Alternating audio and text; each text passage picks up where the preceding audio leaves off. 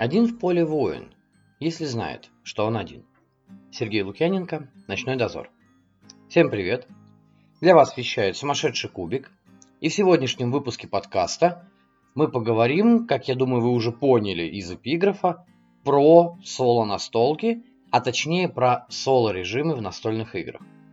Ну что, вперед! Сам по себе соло-гейминг в настольных играх явление уже не новое, далеко не новое. Однако в каждой из игр, точнее в каждом из жанров, он представляет собой что-то, не сказать уникальное, но что-то достаточно своеобразное. Часть соло-режимов в настольных играх является, по сути дела, ну, повторением геймплея расширенного, то есть ну, стандартного, скажем так, для каждой конкретной или для этой конкретной настолки. В каких-то играх соло это отдельный режим, который продумывается отдельно, э, пишется отдельно, дизайн для которого создается иногда даже приглашенным специалистом. Сразу на ум приходит Давид Турци, который, если вы помните, э, для многих очень настолок, не своих, э, сделал соло-режим. Это на самом деле чудесно, э, если человек действительно специалист, если он очень хорошо в этом понимает, что называется, рубит фишку, э, его зовут, и он делает классный соло-режим для тех людей, которые по тем или иным обстоятельствам не хотят или не могут играть большой компании, ну или, по крайней мере, делать это достаточно часто. Конечно же, настольные игры – это явление социальное – если вы с этим согласны, вы можете слушать мой выпуск дальше. Если вы с этим не согласны, можете его выключить или послушать что-нибудь еще. Окей, это шутка. Лучше послушайте до конца, возможно, вам тоже будет интересно. Мне кажется, что сам по себе опыт, который получает человек, играя в соло, он может э, дать что-то новое в понимании механик игры, дать что-то новое в понимании сюжета, в понимании геймплея и вообще в том, как игра, в принципе, сама по себе работает. С другой стороны, как я уже говорил, некоторые соло режимы в играх э, являются собой не что иное, как э, просто уменьшенную копию э, полноценной игры. Ну, не в смысле того, что вы получаете меньше, а в смысле того, что вы играете как один человек, а, без привязки к кому-либо еще, и получаете, в принципе, более-менее тот самый опыт, который, на который рассчитывали авторы игры, когда они ее, собственно говоря, и делали. В сегодняшнем выпуске я постараюсь осветить некоторые моменты, которые конкретно мне нравятся э, в соло, и постараюсь вам рассказать про те настолки, которые, на мой взгляд, являются достаточно достойными представителями как своих жанров, так и в принципе режимов в, игры в одно лицо, да, то есть будучи единственным игроком за столом. И начну я, пожалуй, с э, игры, ну и вообще с описания игр, которые в принципе сделаны для одного человека. То есть это та категория настолок, где не предполагается большего числа людей.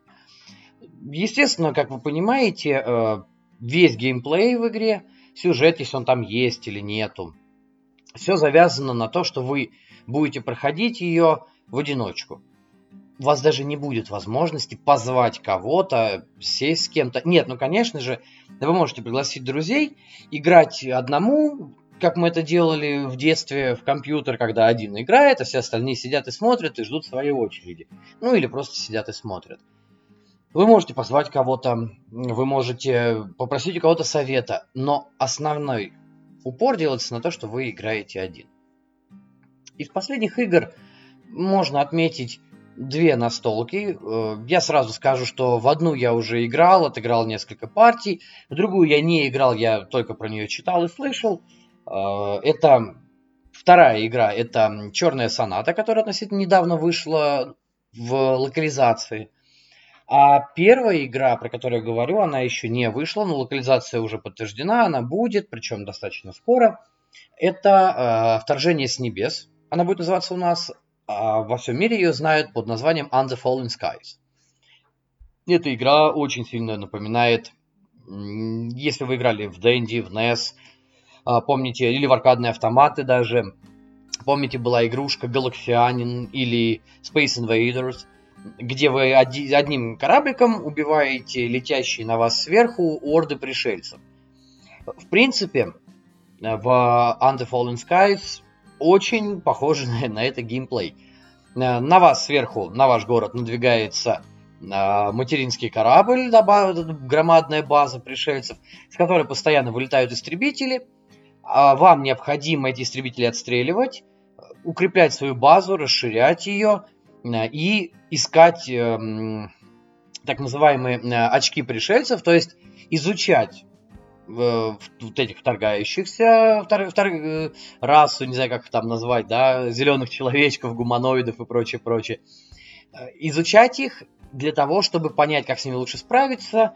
И как только вы доходите до конца трека э, вот этих исследований, игра заканчивается, вы побеждаете.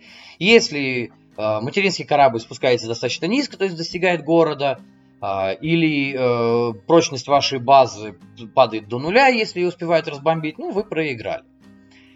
Э, игра достаточно интересная.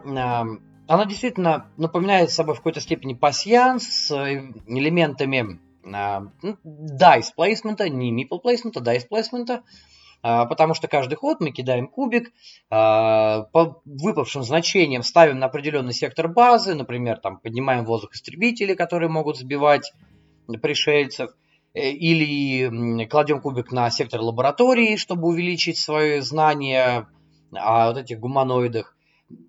И там, в общем, достаточно большое количество вариантов. Плюс мне есть даже какая-никакая компания с каким-никаким, ну, очень прикольным нарисованным комиксовым сюжетом. Очень высокая реиграбельность.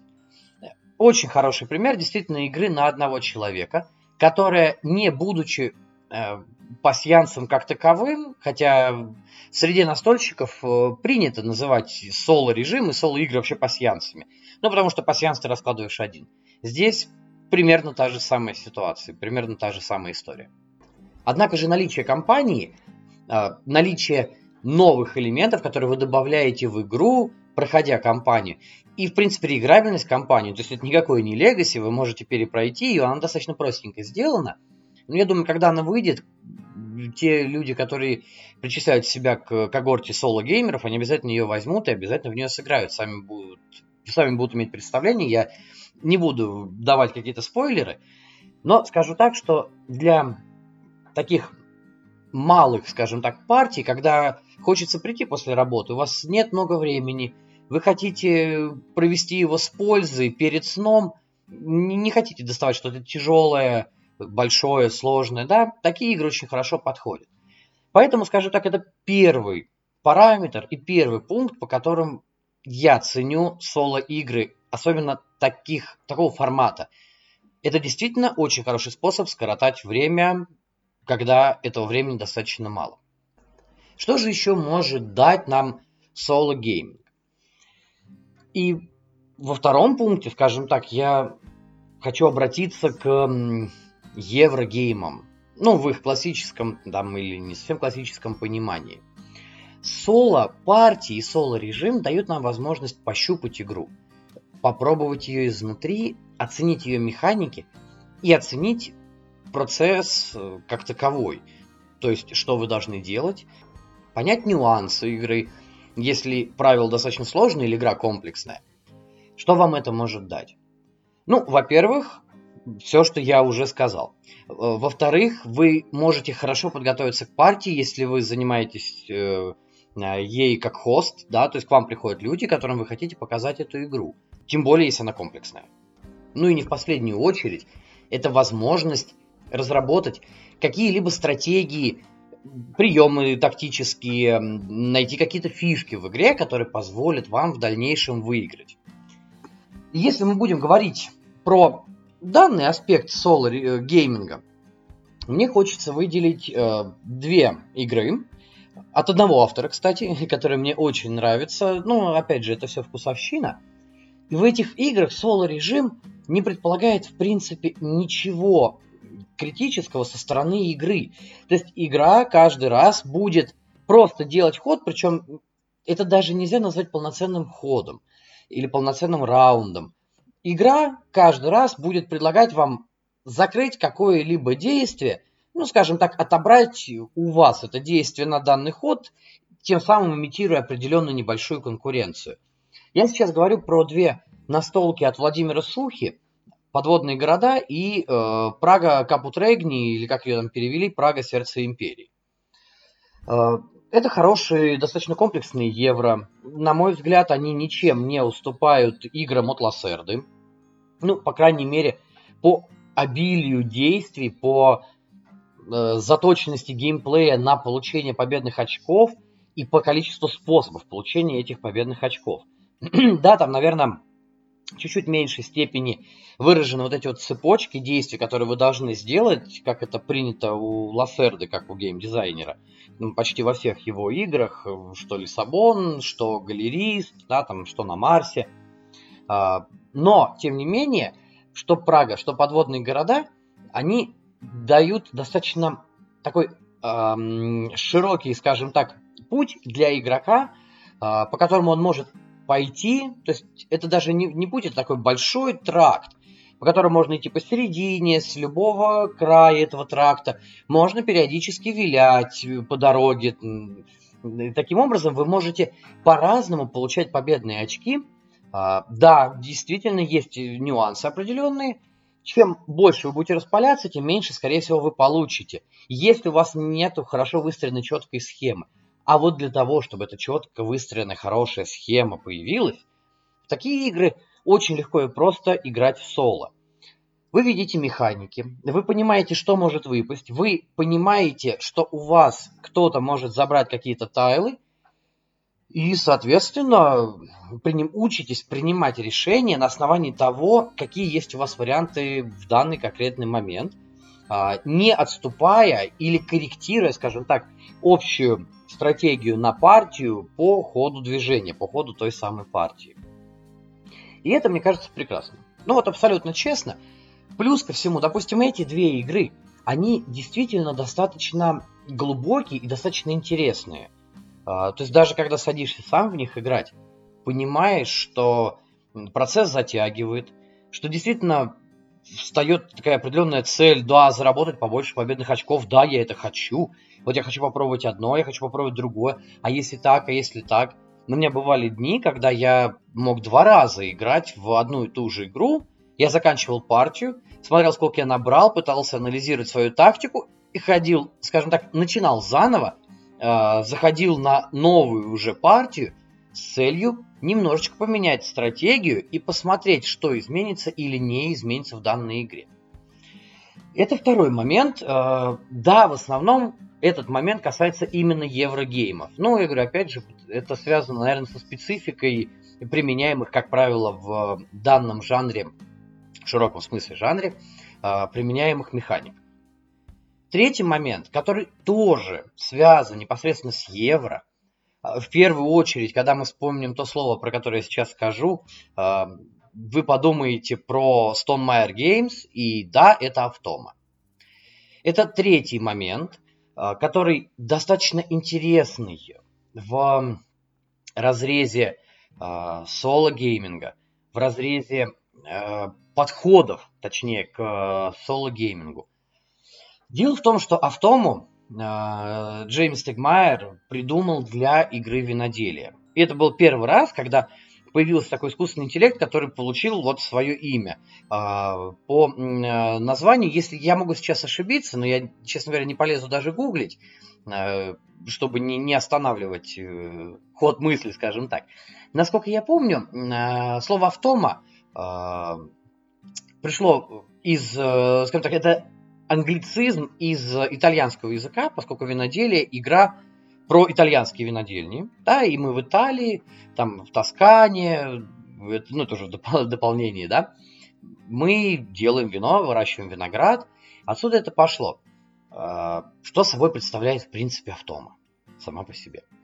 Автома – это очень хороший, на мой взгляд, достаточно глубоко проработанный искусственный интеллект, который является симулятором живого игрока. То есть, если стандартный искусственный интеллект в игре направлен в первую очередь на разнообразие процесса, но он э, имитирует именно игру, и точнее имитирует ответ игры на ваше действие. То в данном случае автома имитирует поведение любого другого игрока. А, это, как правило, это набор карт, который дает несколько вариантов, в зависимости от того, в какой момент эта карта была раскрыта и что на ней нарисовано. А, эта автома, если мы берем, допустим, виноделие, она закрывает, э, вы обязаны, скажем так, взяв чужого миплика, то есть миплика, который привязан к этой автоме, закрыть какое-то действие. Соответственно, идет имитация конкуренции, конкурентной борьбы, которая навязывает э, нам э, Стегмайер, э, в, да и в принципе не только Стегмайер, а э, вообще любые авторы в любых еврогеймах. То есть мы не бьем друг другу лица, мы действительно друг с другом конкурируем. И вот Автома, опять же, я могу ошибаться, но на мой субъективный взгляд, э, была первым таким действительно хорошим, мощно проработанным искусственным интеллектом, симулятором живого игрока. Впоследствии Автому Стегмайер начал вставлять во все свои проекты. Ну, да, по-моему, во все. А она появилась в Серпе, она появилась в Крыльях, я имею в виду проекты Stonemaier Games. Она появилась в Валом Восстании. То есть каждую эту игру мы имели возможность играть самостоятельно. И это в отличие от вышеупомянутых игр Владимира Сухи, позволяет нам действительно имитировать конкурентную борьбу. То есть мы должны не просто изучать механики и пытаться там максимально удобным, хорошим способом набрать максимально возможное количество победных очков. Потому что э, в тех же упомянутых Праге или подводных городах игра нам не мешает что-то делать. Ну, то есть тот то подобие конкуренции, которое она дает, конкуренции как таковой назвать нельзя. А здесь, когда мы имеем автом, когда мы имеем такого искусственного живого игрока, который действительно нам мешает, а, мы учимся, ну мало того, что мы э, конкурировать, мы учимся еще плотнее и тоньше прорабатывать свои стратегии, то есть искать всевозможные варианты, как будет сделать лучше в погоне за победными очками. И плюс ко всему, мы понимаем, что это хороший, ну, по крайней мере, я понимаю, что это очень хороший вариант, если вы не можете сыграть с кем-то живым. То есть, действительно, бывают такие ситуации. Последние два года э, с постоянными локдаунами, коронавирусом нас научили, что такие ситуации часто бывают мы не можем так или иначе встретиться с кем-то и разделить радость э, там, победы, горечь поражений, да и вообще эмоции от того, что мы достали коробочку, начали играть в игру и там, познали ее, прониклись ей и все возможные варианты, мы не можем разделить это с кем-то, но у нас есть автомы. И, по крайней мере, мы не теряем возможность играть в эту игру. Причем мы действительно играем в настолку. То есть это не тейблтопия, это не ТТС, когда мы вроде бы играем живыми людьми, но по сети. Действительно, чувства э, тактильные, ощущение того, что мы все-таки все разложили и все перед нами, оно остается у человека, по крайней мере, в более-менее неизменном виде. Что же еще могут дать настольные игры в соло-режиме для игроков, которые любят данный режим? Мне кажется, это возможность погрузиться в классическое одиночное путешествие и приключение. И сейчас я говорю про достаточно конкретные жанры и достаточно конкретные настолки, а, тем не менее, которые могут играться немножечко по-разному. Я говорю про песочницы, про адвенчуры а, и про частично про данжен кроллеры. Ну и в принципе игры с сюжетом. В чем соль данных игр и в чем соль данного, данных жанров как таковых? Если мы говорим про сюжетные игры, то есть это вот глубокое погружение, это действительно э, какой-то нарратив, нарратив достаточно плотный, возможно. На ум сразу могут прийти ну, достаточно большое количество игр, начиная от э, последних э, там, оскверненного Граля, заканчивая игры с мини-компаниями, с менее выраженным нарративом, но тем не менее достаточно интересным повествованием, как, например, то же самое «Клинок и колдовство». Кстати, что одна, что вторая замечательные, мы, я думаю, чуть позже про них поговорим. А, и переходя от игр с именно нарративной составляющей, то есть вот от таких адвенчур, данжен-кроулеров, а, к более адвенчурным играм, в которых сюжет как таковой не прописан, но есть очень глубокое приключение. Сразу на ум здесь приходит Runbound, про который я уже говорил в первом выпуске. Я, честно говоря, не буду на нем останавливаться даже. Скажу только, что соло-режим, настоящий соло-режим, который ввели с выходом дополнения «Нерушимые узы», он действительно был интересным, но про это я уже говорил. А, тут же на ум приходят э, песочницы, как известные ну, по всему миру э, «Внешнее кольцо», «Звездные войны. Внешнее кольцо» от ФФГ, так и менее известные, например, and Cursed, например, по, по аналогии с, с and Cursed э, Western Legends, Легенда Дикого Запада, а, и более даже такие совсем неизвестные игры, как, например, Exodus Rise of the Corruption, про который относительно недавно я узнал, э, про который, ну, я попробую сейчас вам тоже немножечко про него рассказать, но давайте по порядку. Приключения, особенно у любителей фан- научной фантастики или фэнтези, в первую очередь ассоциируются с очень глубоким проработанным миром. Если вы читали книги э, и любите такой жанр, если вы играли в компьютерные игры, особенно старые по системе Dungeons and Dragons, мне сразу вспоминается да, Baldur's Gate, Icewind Dale, или вы любите Fallout, ну, в общем, для вас глубокое погружение и действительно проработанный качественный, тонкий мир, он о чем-то говорит. Да, потом позже вышли, вышло немало классных игр, и Ведьмак вспоминается, по которому тоже, кстати, сделали настолку. Ну, там на самом деле посмотрим, что с ней будет и как это будет выглядеть. А, есть Skyrim, кстати, по которому тоже будет настолка. Посмотрим, как она будет выглядеть. Вот тоже будет интересно на момент выхода сравнить эмоции, впечатления от этих двух игр, ну, и сравнить их с тем, о чем я буду сегодня, ну, рассказываю вам сегодня. Так вот, глубокий и хорошо проработанный мир всегда был основной фишкой таких игр. И многие садились играть в тот же Baldur's Gate, потому что они понимали, что за этими полотнищами текста, которые приходилось прочитать, выискивая основные детали, посреди художественного текста, пытаясь глубже понять, что же происходит, какова судьба героев, откуда они взялись, что с ними было до, к чему вы их поведете, в конце концов, во время своего путешествия. А, за всем этим кроется очень большая титаническая работа.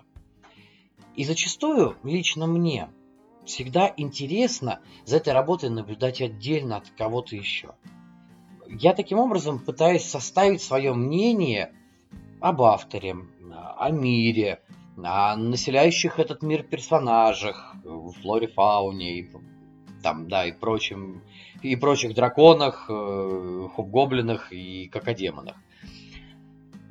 И вот это желание погрузиться в такое путешествие, оно, мне кажется, причем погрузиться самостоятельно, оно присуще, ну, по крайней мере, половине из всех любителей научной фантастики и фэнтези. Поэтому соло-режимы в играх с глубоким нарративом, а, мне кажется, направлены именно на это. То есть, да, в какой-то степени это жадность, нету желания делиться ни с кем, но мне кажется, что прохождение того же оскверненного Граля – с его очень мощной книгой. И я на самом деле не вижу ничего а, предосудительного в том, как сделали игру. Это маленькая такая ремарка. Потому что от многих своих товарищей я слышу, что Грааль это не настольная игра, это книга с прикрученными механиками. А мне, честно говоря, кажется, что это хорошая, достойная настольная игра. В ней нет таких сложных проверок, как в клинке и колдовстве, например, Однако в ней есть очень хорошее именно действительно погружение. Я как-то это слово за последние минут пять сказал, мне кажется, очень большое количество раз. Но именно это слово, вот это dive, а, определяет насколько игра цепляет. Да и в принципе механики боя, э, механики гринда, которые есть в Скверненном Граале, что уж греха таить, они все равно сделаны очень хорошо, они сделаны очень качественно, и они не вызывают отторжения. Местами они да не к месту, но тем не менее встроены они в игру очень хорошо. И на мой взгляд, таким приключением не хочется делиться. Потому что очень глубокая история, а, в которую ты погружаешься, и ты пытаешься жить жизнью своего персонажа. И тут бах, рядом с тобой ходят еще другие люди, которые тоже, тоже пытаются жить жизнью своих персонажей, ну или, по крайней мере, побольше про них узнать. И ты сидишь такой думаешь, ну, ну как же так? Нет, ну это же история про меня. А, и, а, оказывается, нет. Или про меня. И, или уйдите отсюда, не мешайте мне. И нет, но мы же будем здесь. Вот этот вот момент, особенно в скверненном Граале, мне кажется, немножечко мешает э, игрокам. Опять же, это мой, мое личное мнение, как у нас в последнее время принято говорить. Это мой взгляд на вещи. Но я в такие игры стараюсь играть один. Ведь это дает несравненный experience по прохождению игры. И это действительно, кстати, позволяет усилить в какой-то степени реиграбельность. Ведь каждый раз, проходя за одного, ну даже если вы берете двух персонажей, у вас еще остается еще два. А если есть доп, то еще один. А если вы взяли сейчас локализацию или до этого поддерживали компанию на Кикстартере, к вам при... должны приехать там другие допы или уже что-то приехало, то будет еще больше персонажей. И это немножечко, но увеличивает реиграбельность. Ну и плюс действительно большое количество сюжетных веток. Помимо «Оскверненного Грааля» я уже упоминал «Клинок и колдовство». Тоже игра с нарративом. Там его меньше. Там нету как таковой книги. Там скорее брошюра историй. Однако игра все равно предлагает очень интересное прохождение, в котором будет больше тактики, а, будет больше проверок, потому что Клинок и колдовство действительно сложная игра. Тот, кто в нее играл, не понимает, что на изучение правил этой игры может потребоваться очень много времени. Лично я потратил, по-моему, неделю. На то, чтобы все прочитать, все понять, с разложенной игрой. То есть я пробовал, комбинировал, выискивал а, какие-то непонятные для себя моменты, нюансы, находил их, пробовал, ага, все играется, да, поехали дальше, дальше как это изучить, дальше какие, э, какое поведение да, там врагов, э, как мы идем по книге сценариев, что мы выбираем, и тоже было как бы несколько вариантов э, на выбор, что мы могли выбрать, и от этого дальнейшие сюжетные ветки немножечко, но менялись. Это тот же самый в легкой степени нарратив, который тоже приносит определенный очень интересный опыт. Однако помимо нарративных игр и нарративных кампаний, существуют адвенчуры, скажем так, сценарные, когда вы не привязаны к какому-то конкретному большому сюжету с э, главгадом в конце, со спасением принцесс э, из башен, там, да, или спасением драконов от принцесс. У вас есть просто сценарий, и вы идете по этому сценарию, либо у вас есть в принципе открытый мир, в котором вы должны выполнять определенные цели. Эм, я сейчас говорю про песочницы. Э, по сути дела, это те же самые адвенчуры. Да, часть из них я уже упоминал, я хочу про них немножечко побольше поговорить и рассказать, чем они интересны в соло-режиме. В первую очередь, наверное, игра, с которой я хочу начать, мне кажется, это образец, хотя и сложно назвать песочницей – но ее сложно назвать данжен краулером, но при этом она глубокая и настолько же интересная, насколько были интересны и по сейчас интересны э, Герои Меча и Магии 3, я говорю про Рыцаря Мага. Великолепная игра, сложная, на ее изучение тоже вам может понадобиться большое количество времени. И игра, по сути дела, соревновательная. Э, у вас есть несколько вариантов сюжета, есть несколько героев особенно если мы возьмем локализацию э, легендарного издания, э, я не помню, как он там называется, там легендарные или, или ультимативные издания, а, там будут все три выходя, вышедшие уже дополнения. То есть вы можете взять любого персонажа, пойти за него, вы можете отыграть даже такие мини-сюжетные кампании, которые предлагали два дополнения из трех. А, там новые монстры. Ну, в общем-то, я вас завлекаю. Покупайте игру, если вы до сих пор ее не купили. Она, она действительно классная.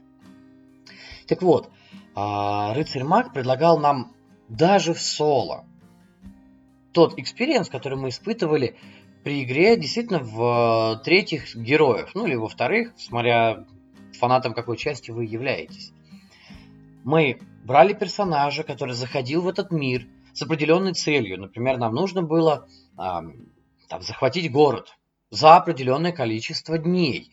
Э, то есть, ну, дней и ночей, э, отведенных на это – по пути вы шли, вы прокачивали своего персонажа, там, кстати, очень классный декбилдинг, да, а, то есть вы получали новые свойства, вы могли улучшать колоду, вы могли улучшать свои войска, то есть, да, вам был доступен найм, а, вы получали новые заклинания, какие-то новые предметы, э, которые могли пустить в ход, а, то есть это действительно такая вот прокачка, ролевка, адвенчура, а, при этом в сеттинге пошаговой стратегии. И плюс, чем мне еще раз ремак запомнился, и чем он дал очень хороший э, соло-опыт, в нем очень легко было при достаточно стройной, пусть и сложной, но стройной системе э, симбиоза механик, рыцарь-маг позволяет самостоятельно продумывать и создавать сценарии. То есть это не просто песочница, в которой, как те же, то же самое внешнее кольцо, которая хорошая игра, безусловно, она шикарная игра, как песочница, но в ней достаточно сложно придумать сходу, ну, если так можно сказать, сходу, да, придумать что-то новое э, в существующих реалиях и пуститься в приключения, в новое. Потому что, во-первых, сеттинг. Да, он достаточно строго, строгий, э, строго выверенные герои. Не забываем о том, что, допустим, то же самое внешнее кольцо. Э, это игра, где мы играли ну, и играем за ну, не самых таких приличных личностей. Все-таки там и Хан Соло контрабандист, и Лэнда Калрасиан, э, и много других э, персонажей, скажем так, не с белой моралью. А рыцарь маг позволяет нам взять любую мораль, позволяет нам взять абсолютно любой даже мир, ну более-менее подходящий, и натянуть этот мир или кусочек этого мира на тот геймплей, который мы имеем. Ну, это что касается рыцаря мага. Но есть другие песочницы, в которых тоже достаточно интересно выполнены соло-режимы. Я говорил уже про Exodus, давайте я про него расскажу немножечко. По-моему, пока постов э, в Инстаграме про него не было, э, я уже успел опробовать, естественно, в соло. И тот же самый Exodus, э, по, по сути дела, это песочница, в, ну, относительно песочница Адвенчура, чем-то она с рыцарем магом похожа именно по построению самого геймплея. Мы действительно летаем по определенным секторам галактики, ищем ключи, которые позволят нам э, закрыть вуаль и не пустить э, искажения, которые древние, да, предтечи, назовем их, э, изгнали давным-давно и, собственно говоря, из-за чего поставили эту вуаль, которая уже ослабла. В этой игре очень интересно проверить, как вы, будучи одному, хотите и, точнее, даже сможете играть за нескольких игроков. То есть, в принципе, кооперативные игры, а Exodus в данном случае полный цельный кооператив. Кооперативные игры предполагают, что вы будете совместно принимать какие-то решения, совместно двигаться к цели, но при этом думать каждый будет сам за себя. И это будет действительно коллективное решение. В Exodus механика образования флота, так называемая, есть там такая, она обязывает вас объединяться.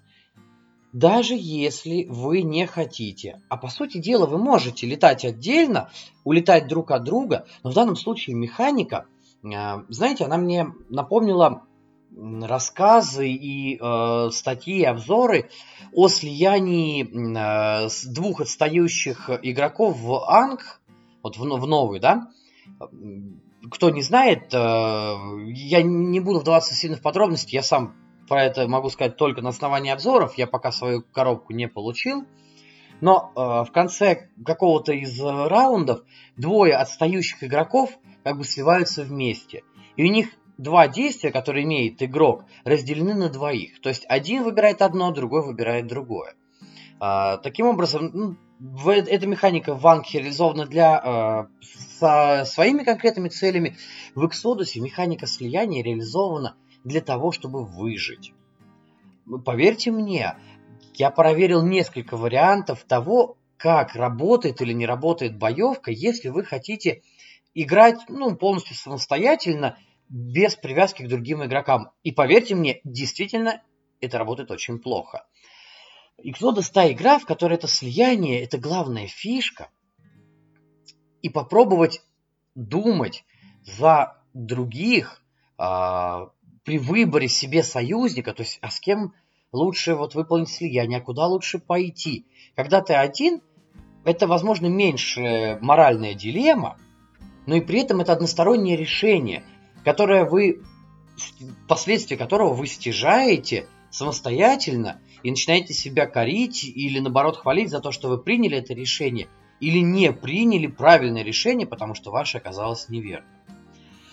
Другие варианты чего-то интересного в песочницах это Cursed, который, например, вообще предлагает три отдельных соло-режима. Э, и эти соло-режимы, по сути дела, являются такими, такими э, key point э, в игре с полноценным составом, но при этом в соло-режимах они возведены в абсолют и являются вашими целями. Например, вы можете охотиться на монстров. То есть из четырех монстров которые лежат под э, колодами самых разыскиваемых преступников, соответственно, 4 колоды, 4 стека, да, и 4 монстра. Из четырех монстров вам нужно убить трех. До того, как они вторгнутся в основной там город Сан-Андреас.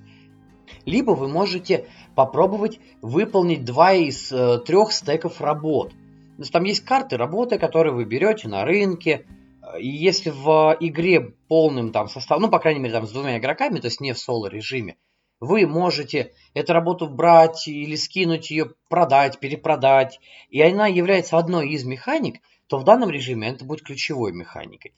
Либо третий вариант – поиск артефактов, которые точно так же разбросаны по карте, по четырем ключевым точкам карты, и вам нужно взять по одному артефакту с каждой точки.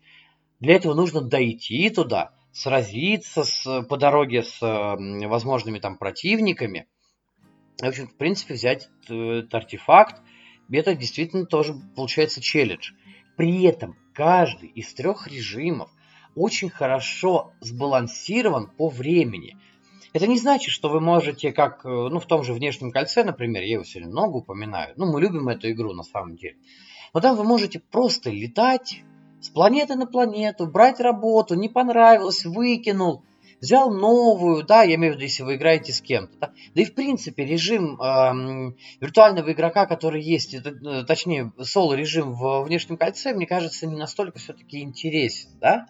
Э, или опять же, наверное, это из-за лора. В него интересно играть э, большим количеством людей, да? ну или хотя бы от двух, не соло. А э, в Few and Cursed а, каждый из этих трех режимов, он дает определенный челлендж, но каждый раз, когда вы делаете свой ход, игра вам отвечает. То есть встроенный искусственный интеллект в данной игре, который отматывает таймер в конце вашего хода, если вы кого-то там не поймали, а, вы теряете очки на треке, побед... ну, на треке победных очков, и приближение к нулю приближает вас к поражению. А поверьте мне, в зависимости от того, как замешаны вот эти стейки, а, то есть маленькие вот эти колоды а, самых разыскиваемых преступников, там можно с самого начала получить очень-очень нехилый debuff и резко рухнуть вниз там, да, на 50-60 а, победных очков, что будет достаточно критично, особенно в начале игры. И вот такой experience в соло-режиме, он действительно интересный. И мне кажется, такие игры дают хорошее ощущение приключения. Причем приключения, опять же, если вы мож... не можете позвать в это приключение кого-то еще. Ну и последнее, последний пункт, о котором я хотел рассказать, почему я люблю соло настолки и почему конкретные настолки, про которые я буду говорить дальше, это челлендж. И челлендж в играх на выживание. Тех самых кооперативных выживалках, которые э, так любят э, ну, очень большое количество игроков. Для примера я приведу две игры, которые чем-то похожи, э, но каждый из них дает очень-очень серьезную загрузку и мозгам, и логике. А, и каждая из этих игр имеет э, очень жесткий таймер, э, который не позволит вам, так же как и вот я сейчас говорил про Few and Cursed, не позволит вам в волю расхаживать по карте и выполнять все, что вы хотите. Первое, это достаточно известно, это Робинзон Крузо. Шикарная выживалка из топ-100 Board Game Geek. А, почему мне нравится соло? Ну, во-первых, опять же, там есть сценарий. И сценариев очень много, а есть еще доп, а если вы еще бэкнули компанию на GameFound, или у вас есть э, Treasure Chest, ну, у вас контента хватит на полгода минимум, если вы будете играть э, там, я даже не знаю, каждый, каждую неделю по паре раз. Все равно полгода это будет здорово. Так вот, Робинзон Крузо дает вам возможность почу- проверить свои силы в решении серьезных сложных логических задач, но обернутых в очень хорошую, интересную эстетику э, людей, потерянных на необитаемом острове или попавших в какую-то критическую ситуацию, как правило, связанную с мореплаванием, ну, тематика все-таки. И Робинзон Крузо предлагает вот в этой в тематике э, выжить. Приключение кооперативное.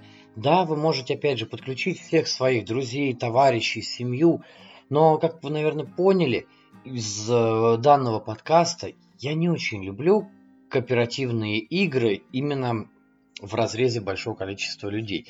То есть относительный полукооп, например, Немезида, это да, это классно. Когда вы все-таки можете кому-то, допустим, поднасрать очень сильно. А вот чистейшие коопы, на мой взгляд, э, они очень хорошо подходят тем компаниям, в которых люди приблизительно одинаково э, делят ответственность, делят обязанности и не перетягивают на себя одеяло. А мне, например, нравится на себя одеяло перетягивать, и людям это другим может не очень нравиться.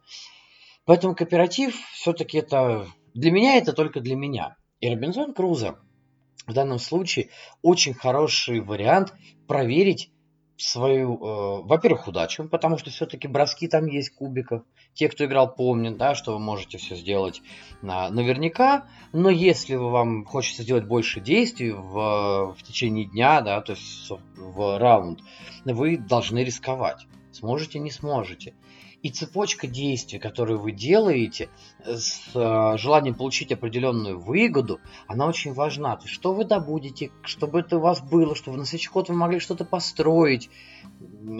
А вдруг выпадет карта, а вдруг погода не так э, ляжет, вдруг придет тайфун, вдруг у вас что-то появится, вы будете ранены, вам нужно будет срочно там, э, или, или нужно будет лекарства, срочно нужно будет пропитание, многие другие какие-то аспекты, вам нужно обо всем думать.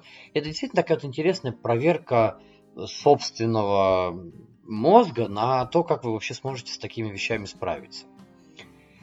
А вторая игра, такая же по не по механикам, а по духу, но другая немножечко по сеттингу, это Unsettled.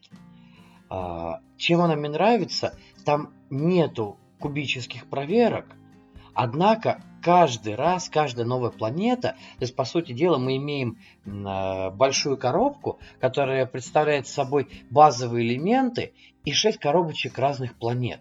И на каждой планете есть еще по три квеста, то есть всего, ну, точнее, по три сценария. Причем эти сценарии связаны. То есть всего 18 сценариев в коробке. И это действительно шикарный, наишикарнейший experience. предлагающий вам каждый раз не то что новую загадку или какой-то вариант выжить течение отведенного времени, а там тоже есть трек времени, который прогрессивно, кстати, может двигаться, в отличие от того же Робинзона Круза, где у вас есть фиксированное количество дней, и вы проходите эти дни. Просто каждый новый день может добавлять какие-то а, нежелательные события, то здесь трек времени двигается динамически в зависимости даже от того, с какого сектора на какой сектор вы перешли. Просто нужно было сделать один неверный шаг, который отнял у вас еще время. Время в данной игре действительно очень важный ресурс. Сразу вспоминается маятник от Стегмайера, и вот поверьте мне, там это не время. One Settled – время важный, наиважнейший ресурс, который э, регламентирует ваш поход каждый раз по планете, по новой. И плюс очень важно в этой игре, что вы каждый раз на каждой новой планете сталкиваетесь с чем-то новым. Э, одна планета будет э, поражать вас э, громадными облаками грибковых спор – а, которые будут отравлять вас, но при этом давать какие-то плюшки. Другая будет поднимать вас в воздух э, при помощи штормов или опускать на землю, постоянно бить э, молниями, да, или навешивать на вас какие-то другие там а, нежелательные явления и, соответственно, тем или иным образом понижать там ваши характеристики и так далее. То есть каждый раз это будет новый опыт, и этот опыт действительно интересно прожить одному, Потому что от ваших решений действительно что-то зависит. А, и это ну, определенный кайф ощущать, э, смог ты или не смог. Правильно ты сделал или неправильно. И смог ли ты справиться с игрой и с очередной задачей. Ну что ж, друзья, надеюсь, я вас сегодня не утомил. На самом деле, есть громадное множество других механик в настольных играх, позволяющих играть соло. В данном выпуске я не рассказал и не привел в пример э, серию Exit Quest, то есть это Exit Room или детективы, э, которые позволяют, э, вполне себе позволяют действительно одному проходить э, каждый раз э, какие-то новые дела. Э, просто это игры более одноразовые, в отличие от тех, которые я рассказал. Ну, опять же, можно подходить творчески и даже то, что вы уже проходили, попробовать перепройти заново, ну, если вам действительно интересно погружаться в сюжет и в лор. Там, может быть, вы действительно любите Шерлока Холмса и вообще большой фанат. Ну что, на этом хочу сказать вам всем спасибо, что вы послушали до конца. Ставьте лайки, подписывайтесь. Комментарии пишите в ВК, в Инстаграме все, что вам интересно, неинтересно, понравилось, не понравилось, давайте все это обсудим. Ну и расскажите о том, нравится или не нравится вам соло-режимы в настолках и вообще, что вы думаете по этому поводу. Ну а пока, до новых встреч и, как обычно, доброго вам рандома.